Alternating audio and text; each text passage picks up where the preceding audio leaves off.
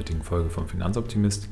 Ich habe heute ein wieder von euch gewähltes Thema und zwar geht es heute um Griechenland und dabei kann ich äh, ein paar Dinge kombinieren, die sehr häufig leider in meinen Podcasts vorkommen und zwar äh, das Thema Korruption und das Thema Waffenindustrie. Das sind jetzt auch sehr verwandte Themen, muss man ehrlicherweise sagen, aber das wird beim Beispiel Griechenland sehr, sehr deutlich. Ich ähm, habe letzte Woche dann die Wahl mit einem gewissen Erstaunen, dass es eben ein ganz, ganz knappes Rennen gewesen ist zwischen Griechenland und Ghana, dann äh, ausgewertet. Wir haben jetzt eben Ghana wieder reingenommen und zwar könnt ihr die bei unserer Facebook-Seite Finanzoptimist dann wählen. Ich freue mich über ganz, ganz viele Wahlen. Aktuell ähm, ist das Panel sehr stark in Richtung Ghana ausgeschlagen, aber auch Kambodscha schlägt sich noch mit circa 40 Prozent der Stimmen relativ gut. Von daher äh, nehmt euch die Zeit und bewertet das Ganze.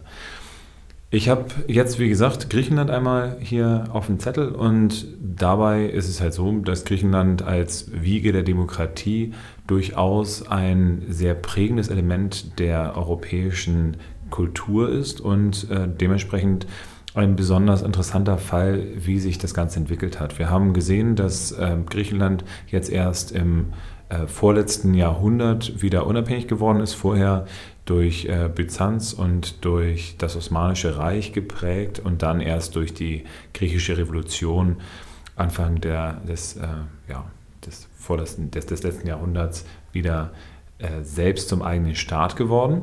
Und dementsprechend ist es halt so, dass wir nur auf eine sehr kurze Historie zurückblicken können. Wir ähm, ja, wenn man mit einem kleinen Fun-Fact anfängt, dann kann man eben sagen, dass Griechenland schon ähm, seit äh, gewisser Zeit sehr stark von Waffen geprägt ist, denn die Akropolis ist in dem äh, derzeitigen Zustand, deswegen, weil es damals eben einen äh, Angriff auf ähm, Griechenland gegeben hat und die äh, Briten hatten dort dann in, dem, in der Akropolis selber dann ihre, ihre Pulver gelagert und dementsprechend sind diese Pulver in Brand geraten und äh, haben die Akropolis dann von innen heraus zerstört, was ähm, ja, ich natürlich dann schon sehr, sehr bedauerlich finde als Welterbestättensammler. Aber ähm, auf jeden Fall erstmal ein kleiner Funfact zum Einstieg. Sachen, die vielleicht witzig werden, wenn sie nicht so traurig sind, sind eben die verschiedenen Punkte, in denen Griechenland in Korruption verwickelt worden ist. Aber vielleicht erstmal ein paar Zahlen zu dem Thema. Und zwar ist es so, dass äh, Griechenland ähm, natürlich als europäischer Staat ein, ja, einen relativ soliden Bereich im, äh, in dem Thema Demokratisierung hat, aber vor allen Dingen auch in relativ solidem äh, Fahrwasser ist, was den Human Development Index angeht. Da sind wir auf Platz, sind sie auf Platz 29, Deutschland eben jetzt auf Platz 4. Von daher äh, schon mit 0,92 ist Deutschland nur wenige äh, Punkte vor den 0,866 von Griechenland. Und äh, das spiegelt sich dann in schon einer sehr, sehr ähnlichen Kultur, was die ähm, Politik angeht, auch wieder. Wo es durchaus auch Vernetzungen gibt, denn äh, Deutschland und Griechenland verbindet in den letzten Jahren und Jahrzehnten ein sehr enges Handelsband und äh, das häufig mit sehr unrühmlichen Ausprägungen, denn dort ist es vor allen Dingen dann im Bereich der Waffenindustriellen, die ja sehr stark in Deutschland ansässig sind, und Griechenland zu verschiedensten Vorfällen gekommen. Unter anderem einige Bestechungsskandale, die äh, selbst Rheinmetall damals 37 Millionen an Strafzahlungen gekostet haben, als dann äh, bestimmte Komponenten für den Leopard 2 Panzer, aber auch dann Flugabwehrraketen verkauft worden sind. Jetzt ist es halt so, dass gerade neuerdings jetzt wieder ein paar Rheinmetaller vor dem äh, Gericht in Bremen stehen. Aber Rheinmetall sagt, ach, diese alten Mitarbeiter, das ist jetzt für uns nicht mehr so wichtig, weil wir haben ja unsere 37 Millionen gezahlt. Das müssen die jetzt selber mit sich verantworten. Dann äh, gab es eben so Szenen, wo dann äh, in bestimmten äh, Büros von dem Verteidigungsminister dann 800.000 Euro einfach mal nach so einem Besuch von einem Waffenindustriellen dann rumgestanden haben und sich dann seine Bedenken zum Thema Waffendeal in Zeiten von ja, Haushaltssperre beziehungsweise von Verkauf von großen Teilen der ähm, Infrastruktur in Griechenland, also es ist ja so, dass äh, große Teile der griechischen Flughäfen zum Beispiel an Fraport verkauft worden sind, äh, gerade die lukrativen Teile. Und genau in diesem Zeitraum, also im Zeitraum der europäischen Krise, im Zeitraum zwischen ja, ich sage mal 2008, 2009 beginnend bis hin zu 2014, 15 sind eben einige Waffendeals trotzdem gelaufen und da reden wir halt über Größenordnung von 188 bis äh, 200 Millionen äh, bei den größeren Deals. Und das ist halt schon eine sehr, sehr bedenkliche Sache, weil man eben sagen muss, dass Deutschland eben dann mehrfach profitiert. Erstens deswegen, weil vielleicht die schwarze Null eine Ausprägung davon ist, dass wir im Vergleich zu anderen europäischen Ländern als Deutschland einen sehr, sehr guten Score haben.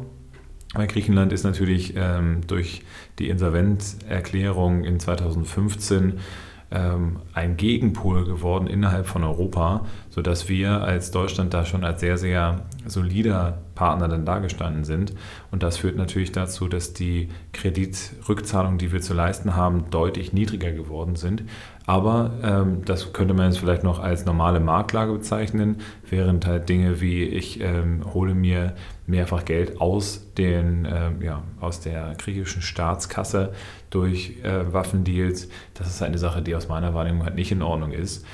Ähm, Griechenland hat interessanterweise eine ähm, sehr ja, ich sag mal, Hoch- und Runterbewegung im Bereich der Korruption gehabt. Das heißt, wir haben äh, weltweit irgendwo äh, einen Korruptionsindexgrad äh, von irgendwo zwischen ja, 57 und, und 60, was so auf einer Skala von 0 bis 100 von Transparency International gemacht worden ist. Und äh, Griechenland war in den 2000ern, waren die irgendwo ganz klar ein Stück weit unter diesem Index, so bei 57, 56, 54.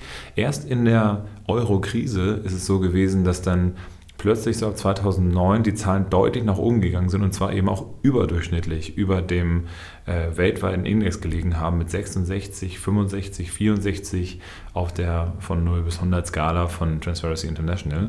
Und der äh, Hintergrund ist natürlich klar, da wo weniger Geld zur Verfügung ist, ist die Bevölkerung, aber auch vielleicht die Politik anfälliger für Angriffe in Form von Korruption.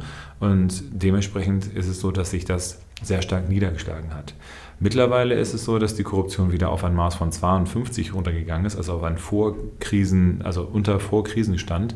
Und das ist auf jeden Fall eine ganz spannende Geschichte. Wobei man aber sagen muss, dass Griechenland im Vergleich zu Europa, die jetzt aktuell bei 40,2 äh, stehen, schon deutlich äh, überrepräsentiert sind. Normalerweise liegt es daran, dass man ein sehr geringes Pro-Kopf-Einkommen hat. In äh, Griechenland ist das Pro-Kopf-Einkommen bei äh, aktuell 17.200, also liegt irgendwo im weltweiten Mittelmaß. Ne? Dementsprechend ähm, er erklärt das auch, dass äh, wir korruptionsmäßig im Mittelmaß der Welt sind. Aber dadurch, dass wir im europäischen Wirtschaftsraum sind, ist das vielleicht ein bisschen lukrativer, weil man eben sogar in der gleichen Währung dann agieren kann.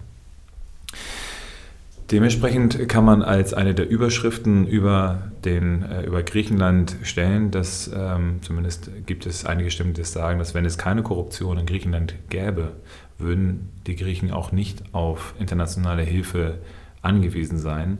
Und das ist eine dramatische Entwicklung, wo äh, Deutschland mit den Waffenlieferungen, die wir gemacht haben, auch einen Beitrag zu leistet. Und ich denke, dass wir da vor allen Dingen eben einen Riegel vorschieben sollten und diese Machenschaften vielleicht dann unterbinden sollten. Vielleicht auch durch ein Investment in äh, Sachen, die sinnvoll sind, die korruptionsfrei sind.